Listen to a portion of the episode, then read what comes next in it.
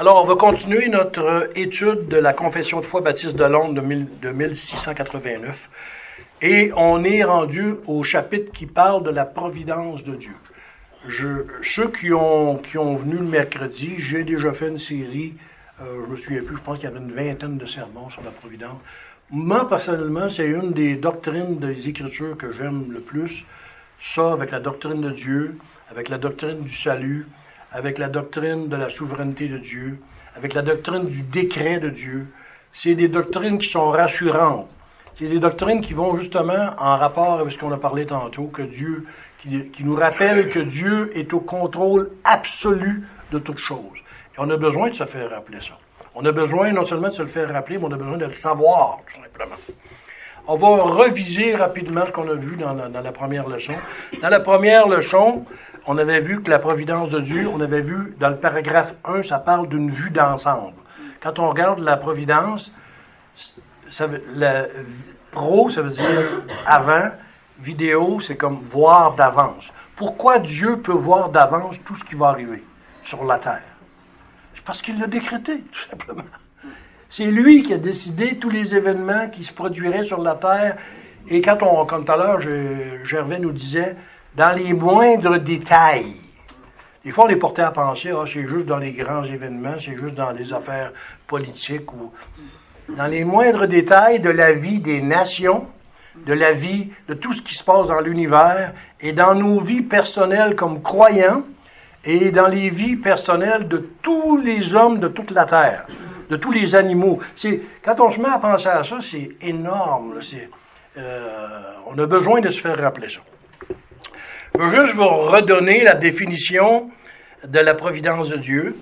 Et ensuite, on va regarder très, très rapidement les points qu'on avait vus la dernière fois qu'on a étudié la doctrine. Et cette semaine, on va regarder euh, la providence de Dieu, l'utilisation des moyens. Euh, on, on, va définir un petit peu tout ce que c'est qu'on veut dire par moyen, puis euh, tout ça. Alors, tout simplement pour redonner une définition. Écoutez-la attentivement parce que ça dit tellement de choses qu'on a besoin de se rappeler ça. La providence divine est la gouvernance de Dieu, grâce à laquelle, avec sagesse et amour, il prend soin de toutes les choses de l'univers et les dirige. Juste là, le mot toutes les choses de l'univers, il faudrait se mettre à décrire puis donner des noms de toutes les choses de l'univers. On, on, on pourrait passer la journée à en nommer. Et lui, il prend soin de toutes les choses de l'univers et les dirige. La doctrine de la providence divine affirme que Dieu contrôle parfaitement toutes choses. Donc, il n'y a rien dans nos vies que Dieu n'est pas au courant, puis qu'il ne contrôle pas. Il est souverain sur l'univers dans son ensemble. Ça, c'est grand. Ceux qui ont assisté au cours de, on a parlé du nombre d'étoiles, on a parlé de la création. Aujourd'hui même, même avec toutes les connaissances scientifiques qu'on a, on ne sait même pas le nombre de, de planètes, le nombre de, d'étoiles. On a une idée de plus en plus précise, de plus en plus précise, mais on n'est pas rendu à la pleine compréhension de la grandeur de l'univers. Donc, il, il est souverain sur l'univers dans son ensemble. Donc, il n'y a rien qui se passe dans, dans l'ensemble des, des planètes, des étoiles, qu'il n'est pas parfaitement contrôle. Après ça, ça dit sur le monde physique. Le monde physique, c'est très large. Ensuite, sur les affaires des nations. Autrement dit, il n'y a rien de ce qui se passe au niveau, au niveau politique depuis le début de la création jusqu'à aujourd'hui et jusqu'à la fin. Il est parfaitement au contrôle de toutes ces choses-là. Des fois, moi je me souviens quand j'ai commencé à m'intéresser à la politique, là, plusieurs années, je regardais ça, puis je me disais, je comprenais jamais rien. Puis t'as beau aller essayer d'avoir des informations dans les livres de philosophie, dans les livres de politique, dans les explications des hommes, tu comprends pas comment ça se fait que les hommes agissent comme ça. Alors, on a besoin, les affaires des nations, le Seigneur est au contrôle de toutes ces choses-là. Ensuite, ça dit sur la destinée humaine. Destinée humaine, on parle de que la décision divine de où les, âmes vont passer leur éternité.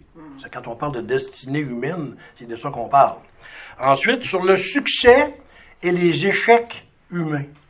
Autrement dit, au cours de notre vie, qui n'a pas eu d'échec? Qui n'a pas eu de succès? Et la Bible nous dit que c'est le Seigneur qui contrôle ces choses-là dans nos vies. Ensuite, euh, et la protection de son peuple. Donc le Seigneur protège son peuple. Au cours de l'histoire, il l'a toujours protégé, il va toujours le protéger. Alors, on termine la définition en disant cette doctrine s'oppose directement à l'idée que l'univers est régi par le hasard ou le destin. Il n'y a pas d'hasard. Ça n'existe pas le hasard.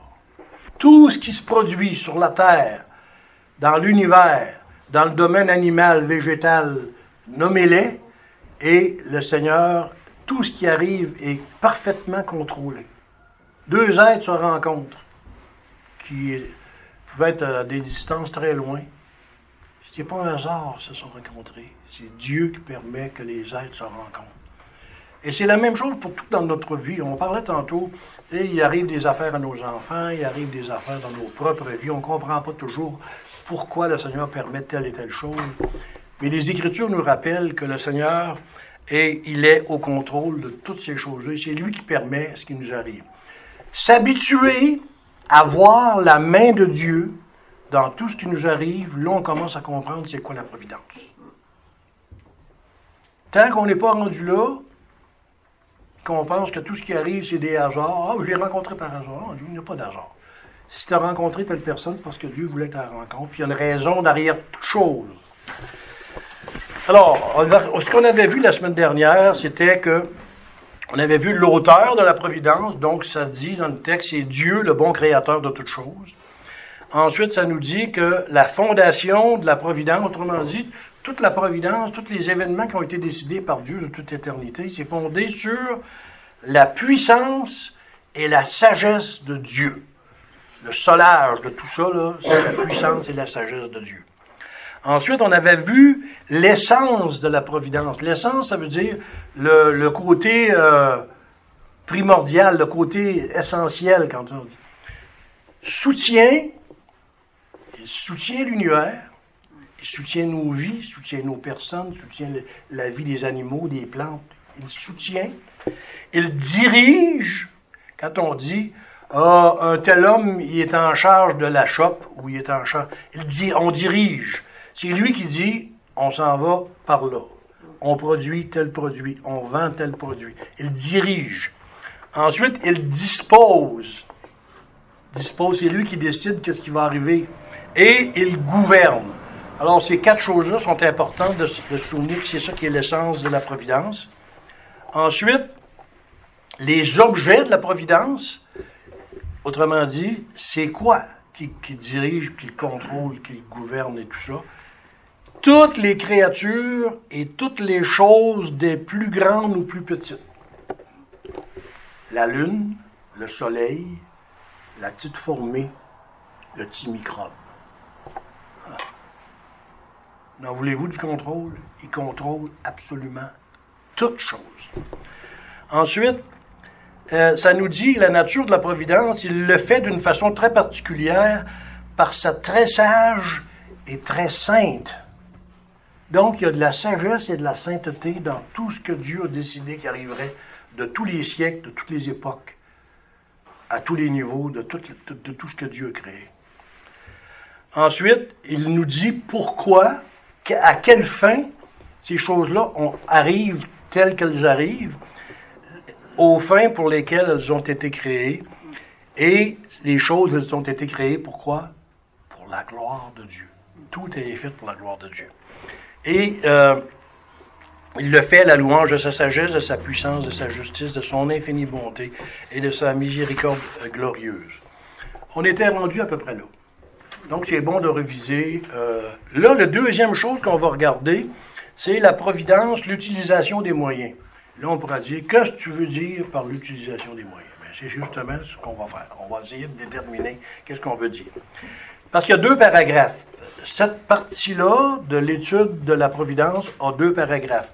Il y a le paragraphe 2 et il y a aussi le paragraphe 3. Donc, on va y aller par ordre. On va commencer par le 2. On va expliquer ce que ça veut dire. Vous allez voir que quand on lit ça, on lit des mots puis des fois, on ne comprend pas qu'est-ce que le mot veut dire. C'est ça le but de l'étude de la Confession de foi 1689, c'est de comprendre les mots qui sont écrits là. Parce que ça veut dire quelque chose. C'est écrit par un groupe de pasteurs et ils ont réfléchi avant de marquer n'importe quoi là-dedans. Alors ça dit, on va lire le paragraphe 2. Par rapport à la préscience et au décret de Dieu, la cause première, toute chose arrive immuablement et infailliblement, de sorte que rien n'arrive par hasard ou en dehors de sa providence. Par la même providence, cependant, Dieu leur ordonne de se produire selon la nature des causes secondes, que ce soit nécessairement, librement ou de façon contingente. C'est là qu'arrive le problème. Je ne sais pas si vous autres, euh, vous avez compris tout ce que ça veut dire, ça. Mais regardez, la première partie est assez simple. Dieu est la cause première, donc toute chose qui arrive, arrive immuablement. Immuablement, ça veut dire que ça ne changera pas. Quand Dieu l'a décidé, que telle chose était pour arriver à telle époque, ça va arriver, il n'y a rien pour empêcher. Puis infailliblement, ça veut dire qu'il n'y a rien pour empêcher les décrets, les décisions divines. Puis là, ça dit de sorte que rien n'arrive par hasard ou en dehors de sa providence. Il n'y a rien qui n'est pas sous le contrôle absolu et parfait de Dieu à tous les niveaux de la création. Ça, c'est pas trop, trop difficile à comprendre, je pense pas. Euh, mais quand on arrive à la deuxième phrase, c'est là que on, bute. Moi, en tout cas, la première fois que j'ai lu ça, j'ai buté, j'ai dit, que qu'est-ce qu'il veut dire? Ça dit, par la même providence, cependant, Dieu leur ordonne de se produire. De quoi il leur ordonne à qui? Il parle de quoi, là? Il parle des choses. Il dit, Dieu ordonne aux choses de se produire selon la nature des causes secondes. Oh, là, c'est quoi, c'est une cause seconde? Ensuite, que ce soit nécessairement, là il parle des causes secondes, mais il dit trois choses par rapport aux choses secondes. Que ce soit nécessairement, que ce soit librement ou de façon contingente. Si on lit ça, là, on dit, ah, c'est bien beau la confession de foi 1689, ça dit des choses bien profondes, mais tu comprends pas ce que tu lis. Mm. Une confession de foi, elle devient intéressante et elle devient utile quand on comprend ce qu'on lit. Vous êtes d'accord avec ça? Euh,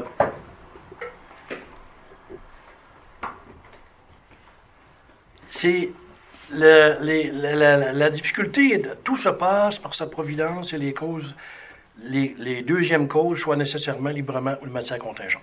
Là, on va prendre les trois mots qui sont là.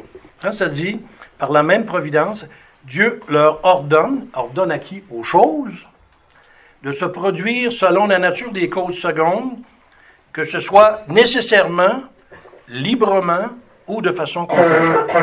Nécessairement.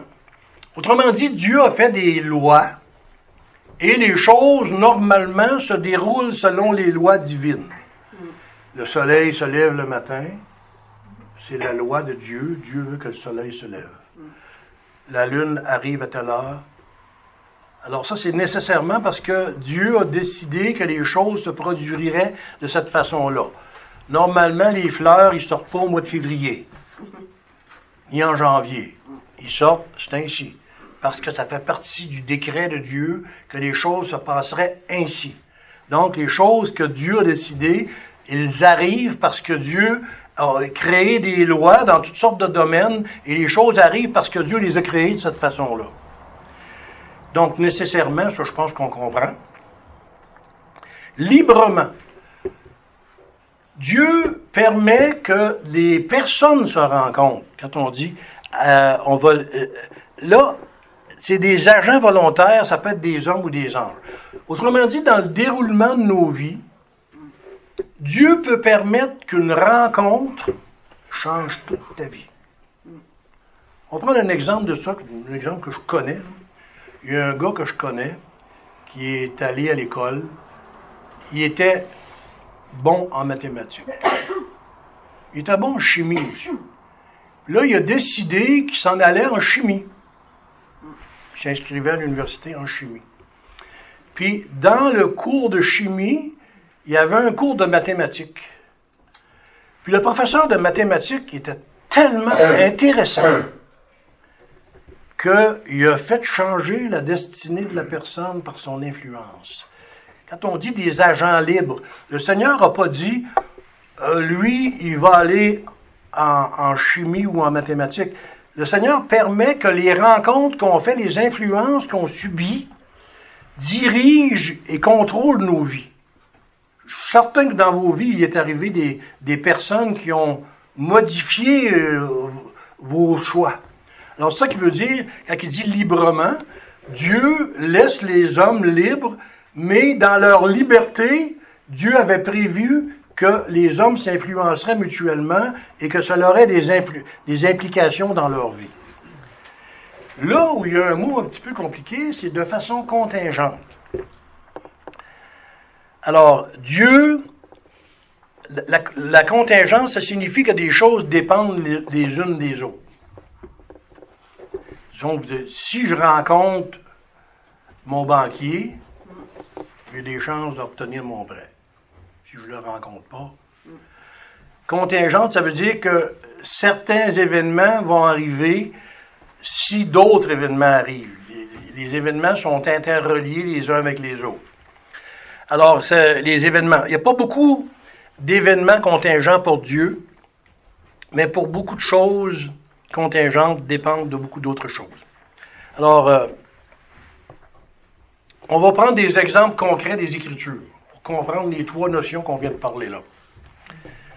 Quand Jésus est mort sur la croix, est-ce que c'était un événement que Dieu avait décrété? Est-ce que euh, les hommes qui ont accompli la crucifixion et tout cela, eux, ils agissaient de façon libre? Mais Dieu savait quand même qu'ils étaient pour faire ça.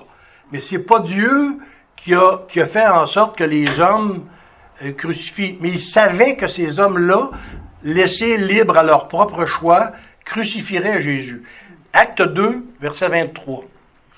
Ce Jésus, livré par la volonté déterminée et selon la préscience de Dieu. Pourquoi Dieu savait que les hommes, parce qu'il l'avait décrété, mais c'est pas lui qui est responsable du péché des hommes.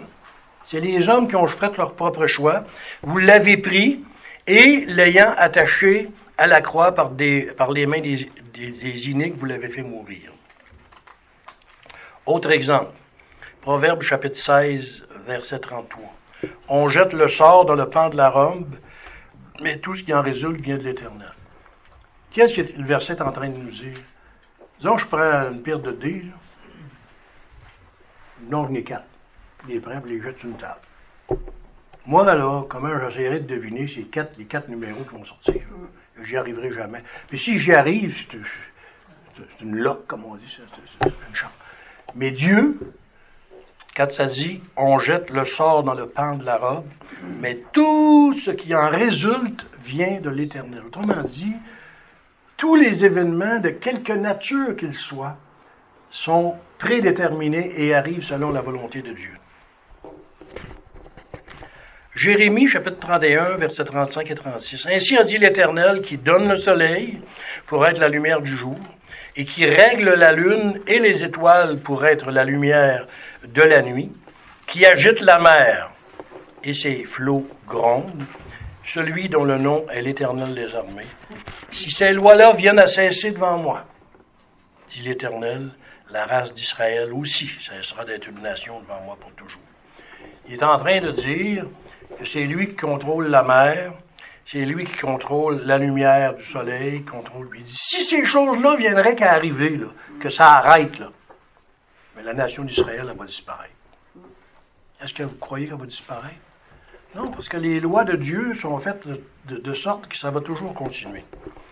Alors, euh, j'ai mis, pour ceux qui ont les leçons euh, imprimées, j'ai mis beaucoup de versets. On ne les portera pas tous, tous ce matin parce qu'il y en a trop. Mais euh, il y a des principes qu'on a besoin de retenir quand on lit des versets. Et c'est des versets qui ont rapport avec la providence de Dieu. Euh, ceux qui ont la, les feuilles, de regarder le Ésaïe 10, verset 5 à 7. Ici, il y a un principe très intéressant qui, qui nous est donné par le Seigneur. Il dit Malheur à Assur, verge de ma colère, et qui a dans sa main le bâton de mon indignation. Je l'envoie contre une nation impie, je lui donne mission contre le peuple de mon courroux pour piller et pour dépouiller, pour le fouler comme la boue des rues. Mais tel n'est pas son dessein, telle n'est pas la pensée de son cœur, mais son cœur pense à déchirer, à exterminer des peuples en grand nombre. Ici, il y a une leçon très importante. Le Seigneur il dit malheur à Assur. Autrement dit, la Syrie, la Syrie, pas la Syrie S-Y, la Syrie A-S-S-S-Y-R-I-E, la Syrie, qui est un pays à cette époque-là. Il dit malheur à Assur, verge de ma colère. Autrement dit, le Seigneur se sert d'une nation étrangère à Israël pour les corriger. Il permet que cette nation-là les attaque et qu'elle leur produise le, des, pour les corriger bien souvent. C'est toujours le même problème dans l'Ancien Testament, c'est presque toujours l'idolâtrie et la désobéissance. Et Dieu, parfois, quand il voit que le peuple s'endurcit dans la désobéissance et dans l'idolâtrie, il permet qu'une nation au complet, la Syrie, c'était gros dans le temps, vienne attaquer Israël. Il, il dit, elle est la verge de ma colère. Autrement dit, il prend la nation d'Israël, puis il s'en sert comme on s'en servirait si on avait un bâton, puis on voudrait corriger quelqu'un avec le bâton. Pour être capable de prendre une nation, puis de t'en servir comme un bâton, il faut que tu sois puissant. Euh, après ça, on va aller regarder Acte 27, verset 30 à 31, qui est sur la feuille. Ici, c'est l'histoire que ils étaient, Paul était avec, euh, ils étaient en route pour s'en aller à Rome, pour être jugés, parce que Paul avait demandé pour être jugé, et, et il était en route pour s'en aller à Rome en bateau. Et Paul avait eu l'information que si vous demeurez sur le bateau, tous les hommes qui sont sur le bateau, si je me souviens bien, il me semble c'est 276, mais il faudrait vérifier. En de toute façon, du ça euh, si les hommes demeurent sur le bateau lorsqu'il va arriver cette énorme tempête, personne va, va, perdre la vie. Mais si un sort du bateau, ils ont essayé d'ailleurs, hein, ils ont dit, ah, ben là, ils se donnaient des défaites pour, on va sortir tel bateau. Ils ne croyaient pas ce que Paul leur avait dit. Même si Paul leur avait dit, c'est Dieu, par un ange, qui a permis que je le sache. Ils n'avaient pas confiance. Je vous rappelle-tu, on, est des êtres humains, hein? Même si Dieu le dit, des fois, on doute pareil. Alors, ça dit, et comme les matelots cherchaient à se sauver du vaisseau, alors qu'ils savaient que Paul leur avait dit, si vous ne demeurez pas dans le bateau, vous allez périr. Alors, et comme, les, et comme les matelots cherchaient à se sauver du vaisseau, et qu'ils avaient descendu la chaloupe à la mer sous prétexte de jeter les ancres de la proue, autrement dit, ils comptaient des mensonges. Oh ben, on va, on va aller faire ci, on va aller faire ça. Dans le fond, c'est parce qu'ils avaient peur. Ils croyaient que s'ils restaient sur le bateau, ils creveraient. Ils ne croyaient pas ce que Paul avait dit ne croyait pas ce que Dieu avait dit dans le fond. Paul dit aux centeniers, aux centeniers et aux soldats, s'ils ne demeurent dans le vaisseau, vous ne pouvez être sauvés. La décision divine avait été prise. Ce bateau-là, Paul dit leur de demeurer sur le bateau et peu importe la vie, parce que quand on lit le, ceux, qui connaissent la marine, qui ont déjà été euh, sur la mer quand la, mer est en furie, les hommes sont morts de peur. C'est ça qui se passait. Mais Dieu avait dit, la seule chose que tu as à faire, c'est rester sur le bateau, tu ne crèveras pas. Mais les hommes ne croyaient pas. Alors euh, ici, on a un exemple, quand Dieu dit quelque chose, tu peux t'assurer que ça va arriver. Et on, on connaît le reste de l'histoire. Euh, ils, ont, resté sur le bateau. Le bateau a fini par se, briser, mais ils ont tous été sauvés parce qu'ils sont, arrivés sur une île. Euh, on connaît le reste de l'histoire. Très intéressant. Dans Philippiens 1, euh, versets 18 et 19, on a un autre exemple. L'exemple, par exemple, que à l'époque, il y avait des gens qui n'étaient pas des véritables croyants, mais qui prêchaient Christ par intérêt. Ça existe encore de nos jours. Et euh, ici, Paul dit qu'importe, de quelle manière que ce soit, par un zèle apparent ou avec sincérité, Christ est annoncé. Autrement dit, si on regarde l'histoire de l'humanité depuis que l'humanité a été créée, depuis l'histoire du salut, il y a des gens qui ont été sauvés par des prédications de, de personnes qui se disaient croyants mais qui n'en étaient, pas. Dieu est capable de faire ça. Extraordinaire. Hein? Il va se servir de quelqu'un qui est un incroyant en réalité et il va sauver quelqu'un par les paroles que cette personne-là a dit parce qu'il dit les paroles de Dieu. C'est ça que ça dit. Qu'importe de quelque manière que ce soit, par un zèle apparent ou avec sincérité, Christ est annoncé. C'est ce dont je me réjouis et je me réjouirai encore, car je sais que cela tournera à mon salut par vos prières et par le secours de l'Esprit de Jésus-Christ. Un autre principe, Proverbe 21, verset 31. Autrement dit, si vous avez déjà lu votre Ancien Testament, vous vous souvenez que le peuple d'Israël a eu à affronter des armées énormes et souvent, je me souviens de l'exemple du 185 000 hommes. Le Seigneur il dit, je te demande pas de rien faire. Tout ce que je te demande, c'est d'observer.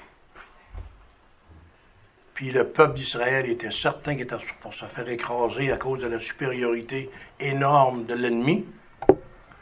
Dieu dit, fais juste regarder ce que je vais te montrer c'est qui, qui, mène. Alors ça dit dans le, Proverbe 21, verset 31, le cheval est équipé pour le jour de la bataille, mais la délivrance vient de l'Éternel. Et quand vous lisez votre Ancien Testament, combien de fois vous êtes témoin que Dieu, malgré la supériorité énorme d'une armée contre Israël, Dieu permettait qu'ils aient des victoires? Il y a des il y aurait des, dizaines et peut-être même des centaines d'exemples qu'on pourrait tirer des Écritures pour nous montrer ce principe-là. C'est l'Éternel qui permet, quand, quand tu dis le cheval est équipé pour le jour de la bataille, autrement dit, tu as beau avoir l'armée que tu voudras. Parce que dans le, temps, ça a été ça. Il y a des, il y a fois, là, le roi d'Israël, il se rendait compte, il disait, wow, on s'en sortira jamais. Ils vont nous écraser, ils vont tous nous tuer, ils vont nous faire périr toute la gang. Des fois, Dieu se servait de ces moments-là pour dire Ah oui, vous pensez ça Mais bon, le lendemain matin, 185 000 hommes que même pas un être, un être humain avait tué. Le lendemain matin, tout un paquet de corps morts, ceux qui ont lu les passages. Des, pour nous rappeler que c'est l'Éternel qui contrôle les guerres, qui contrôle l'issue des guerres. Alors on pourrait être un très petit nombre puis avoir des victoires sur des énormes armées comme on pourrait être un très grand nombre puis être vaincu par un très petit groupe. Et ça, c'est plein d'exemples dans l'Ancien Testament de ça. Dieu permet que des fois, des petits nombres, quand vous avez eu l'histoire de Josué, il y avait un petit village, et ce petit village-là, il était ça. Envoyons pas toute notre armée, là. Oh, même pas à peine. On est sûr de gagner. Puis Dieu a permis, moi je me suis tatu haï, ça s'appelait, je me souviens plus. Je ne plus. En tout cas, Dieu permet qu'un petit village, que euh, Josué ne dit oh, Pardon pas notre temps à envoyer toute notre armée pour conquérir cette pinote-là. Puis la pinote, ils les ont vaincus. le Seigneur les a rappelés c'est pas vous autres qui mènent sur qui va avoir la victoire ou qui l'aura. Tant qu'ils n'ont pas eu compris ça, ils ont eu la, ils ont eu la défaite. Quand ils ont compris que c'est Dieu qui contrôle, ils ont, ils ont, avancé. Un autre exemple. Un roi 22, versets 27, 28 et 34. Et tu diras, ainsi a dit le roi, mettez cet homme en prison et nourrissez-le du pain de l'affliction et de l'eau de l'affliction jusqu'à ce que je revienne en paix. Ici, c'est un faux prophète qui est en train de dire vous allez avoir la victoire. Il disait à Israël, allez vous battre contre eux autres parce que vous allez gagner. Mais c'est un faux prophète.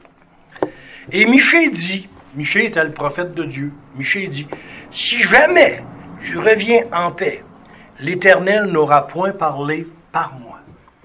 Lui est en train de dire, vas-y pas parce que tu vas te faire écraser. Lui il dit, ben oui, on va gagner. Et il dit, vous tous, peuple, entendez. Et le verset 34 est intéressant parce que ça dit Alors, un homme tira de son arc tout au hasard, il prend son arc comme ça, il tire au hasard, il visait pas personne. Il tire au hasard. La flèche part. Et ça dit et frappa le roi d'Israël entre les jointures de la cuirasse. Et le roi dit à son cocher Tourne et mène-moi hors des car je suis blessé. La flèche, là, c'est-tu un hasard qu'elle s'est ramassée non seulement sur la bonne personne, mais à l'endroit faible, la cuirasse, où il y a un trou, là? Tout un hasard. Hein? On voit la main de Dieu qui contrôle absolument toute chose. Et plus on prend conscience de ça, plus on est euh, rassurer. On parlait tantôt de l'étude de l'Apocalypse. L'Apocalypse, elle a un but, c'est de rassurer les personnes qui souffraient au premier siècle. Mais dans le fond, il était écrit pour tous les chrétiens de tous les siècles. Là, pour but de nous rappeler que tout ce qui se passe sur la Terre, Première Guerre mondiale, hier soir, Deuxième Guerre mondiale, hier soir, j'ai pris deux, heures. Par curiosité, je suis allé sur YouTube, j'ai tapé Apocalypse, puis je suis arrivé sur des... Euh, sur des... Euh, comment ça, euh, des des, des, histoires qui ont été filmées sur la guerre 39-45, euh, mais il y a six épisodes, j'en ai écouté deux. Si vous voulez savoir c'est quoi le découragement, vous écoutez ça. La France, la Belgique, la, la Tchécoslovaquie, la Pologne, comment Hitler a travaillé toutes ces petites flûtes, les, les arrangements qu'il a pris avec la Russie. Mais quand tu regardes que ce que ça l'a produit, quand il est rentré en Pologne, par exemple, il est arrivé à Varsovie, ceux qui ont déjà vu les, histoires de Varsovie, ou qui se sont mis à vouloir prendre les Juifs et les envoyer dans les camps de concentration. Les souffrances qu'il y a là-dedans, tu regardes les gens se déplacer, les murs sont en train de tout écrouler, les murs, la feu poignée dans la ville, les enfants se promènent en bras. Tu écoutes ça pendant deux heures, tu te dis, tu es porté à penser, ah, les hommes sont en train de tout détruire la terre. Pensez-vous que c'est un hasard si le Seigneur a permis que la guerre 39-45 arrive en Europe? Si le Seigneur s'est servi de l'Assyrie pour corriger son peuple Israël, est-ce que ça se pourrait qu'en 39-45, il s'est servi de l'Allemagne pour corriger la chrétienté d'Europe? Il n'a pas d'hasard tout ce que Dieu permet qui arrive, il y a des raisons spirituelles en arrière de ça. Et plus on, comprend ça, plus on, est rassuré. Ça ne veut pas dire qu'on ne souffrira pas, parce que les événements, on les voit la même chose que les autres, et ils peuvent nous faire souffrir la même chose que les autres. Mais la différence, c'est que nous, on sait que Dieu est au contrôle. Tandis que eux, eux autres, c'est la, le découragement total quand tu dis que tu es découragé, je regardais le monde se promener en France, quand ils sont rentrés en France, parce qu'il y avait la ligne Maginot, puis euh, ils sont rentrés par ailleurs, ils sont rentrés dans Paris. Imaginez-vous, Paris, c'est pas une petite ville. Les Allemands ont pris le contrôle de Paris. Tu as de voir les gens qui se déplaçaient en charrette avec des chevaux, des enfants, ça broyait, tu vois les enfants broyer. C'est incroyable ce qui se passe sur la terre. L'Éternel est en contrôle de, cela. Donc, on dit que l'Éternel utilise des moyens. Euh, dans, le, le, paragraphe, ça dit, dans sa providence, Dieu, normalement, se sert de moyens. Il est cependant libre d'agir sans ses moyens, par-dessus ses moyens, ou contre eux, tel est son bon plaisir. On donne des exemples. Donc, le Seigneur permet qu'on ait, on, vive, euh, que sa providence s'exerce par des moyens. On va prendre l'exemple de Acte 27, verset 31 et verset 43 et 44. Paul dit aux centeniers et aux soldats, Si ces hommes ne restent dans le navire, vous ne pouvez être sauvés. Verset 43. Mais le chandelier le centenier qui voulait sauver Paul les empêchait d'exécuter ce dessein. Il ordonna à ceux qui savaient nager de se jeter les premiers dans l'eau pour gagner la terre, et aux autres de se mettre sur des planches ou sur des débris du navire. Et ainsi, tous parvinrent à être sains et saufs. Dès qu'ils ont obéi à Dieu, tout s'est produit tel que Dieu l'avait dit. Un autre verset qui parle que Dieu se sert des moyens pour faire des choses, Acte 55, et pas, Ésaïe 55, versets 10 et 11, un verset qui nous parle de la parole de Dieu. Ça, c'est un bel exemple. Vous allez avoir une salle, disons qu'il y a 1000 personnes dans la salle. Le prédicateur en avant, il parle de Jésus-Christ, il parle du, que les hommes sont perdus, qui s'en vont en enfer, qui sont, des pécheurs condamnés. Il, il, parle que la seule solution est dans son Fils Jésus-Christ. Euh, et il parle de ça pendant une heure. Ça pourrait arriver qu'il y ait 999 personnes. Ça a rentré par là. Ça a sorti par là. Il y en a une qui a compris. Quoi, il a compris? Parce qu'il est plus intelligent que les autres? Non. Non, non, non. Il a compris parce que Dieu lui a ouvert l'esprit, l'intelligence, la compréhension de ce qui est dit en avant. Ésaïe 55, verset 10 et 11. Comme la pluie et la neige descendent des cieux et n'y retournent pas sans avoir arrosé, fécondé la terre et fait germer les plantes, sans avoir donné la semence au semeur et du pain à celui qui, qui mange, ainsi en est-il de ma parole qui sort de ma bouche. Elle ne retourne point à moi sans effet, sans avoir exécuté ma volonté et accompli mes desseins. Quand Dieu parle à travers sa parole, ce matin vous entendez la parole, Dieu dit qu'elle ne retourne pas à lui sans avoir accompli ce que lui, il voulait qu'il se produise dans vos cœurs aujourd'hui en entendant sa parole. Spécial, ça aussi. Hein? Mais, comme ça dit dans le texte, il est cependant libre d'agir sans ces moyens-là. Des fois, il utilise la parole, il utilise une information qui dit restez dans le bateau, vous ne mourrez pas. Donc, c'est un moyen. Mais sans ces moyens, il dit dans Osée, chapitre 1, verset 7, Mais j'aurai pitié de la maison de Judas, je les sauverai par l'Éternel leur Dieu, et je ne les sauverai ni par l'arc, ni par l'épée, ni par les combats, ni par les chevaux, ni par les cavaliers en train de dire qu'il est capable de sauver son peuple, même sans les moyens militaires. Il est capable aussi de travailler par-dessus ses moyens. Romains chapitre 4, verset 19 à 21. Et comme s'il n'était pas faible dans la foi, il n'eut point égard à ce que son corps était déjà amorti, puisqu'il avait près de cent ans ni à ce que Sarah n'était plus en âge d'avoir des enfants.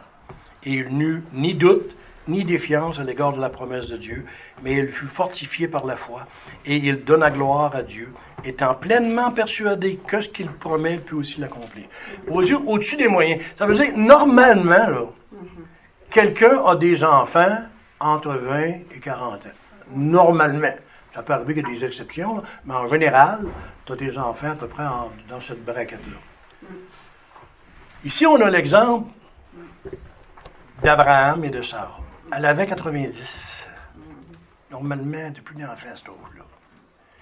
Puis lui, il approchait 100 ans. Normalement, depuis d'enfant à cet âge-là.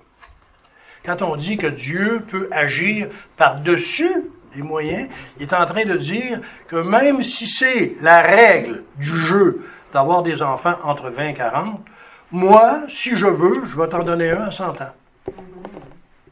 Donc, il est capable d'agir par-dessus les moyens normaux d'avoir des enfants. Par-dessus les moyens. Ou contre les moyens, si tel est son plaisir. Daniel, chapitre 3, versets 26 euh, et 27. Alors ici, on a l'exemple des trois, euh, trois euh, personnes qui sont mis, Shadrach, Meshach et Abednego, qui n'avaient pas voulu plier devant devant le roi Nebuchadnezzar et il était dans une fureur, il a fait chauffer la fournaise plus que d'habitude. Il avait rentré trois personnes dans le feu. Maintenant, tu regardes, ils sont dans le feu, mais ils ne brûlent pas. Qu'est-ce qui se passe? Contre ces moyens, ça veut dire que normalement, le moyen du feu, c'est de brûler et de détruire. Et là, il place trois personnes dans le feu, et ils ne sont ni brûlés ni détruits, et il dit, il est sorti, il n'y avait même pas l'odeur du feu. Donc, il agissait contre les moyens normaux que les choses sont supposées d'arriver. Normalement, si tu mets le feu après une personne, disons tu viens de choisir de gaz à la tête, puis tu y a une allumette sur lui, normalement, il ne pourra pas de travers s'il n'y a pas personne pour l'éteindre. Parce que le feu, c'est fait pour détruire. Mais Dieu peut permettre que normalement le feu qui est utilisé pour détruire, lui, il peut l'utiliser pour conserver la vie même à l'intérieur. Donc, il est capable d'utiliser des moyens, pas de moyens, au-dessus de ses moyens ou contre ses moyens. Voyez-vous? C'est large. La providence est extrêmement large. Alors, euh, le verset 26 dit Alors Nebuchadnezzar s'approcha de l'entrée de la fournaise de feu ardent. Il prit les paroles, la parole et dit Shadrach, Meshach et Abednego, serviteurs du Dieu souverain, sortez et venez. Alors Shadrach, Meshach et Abednego sortirent du milieu du feu.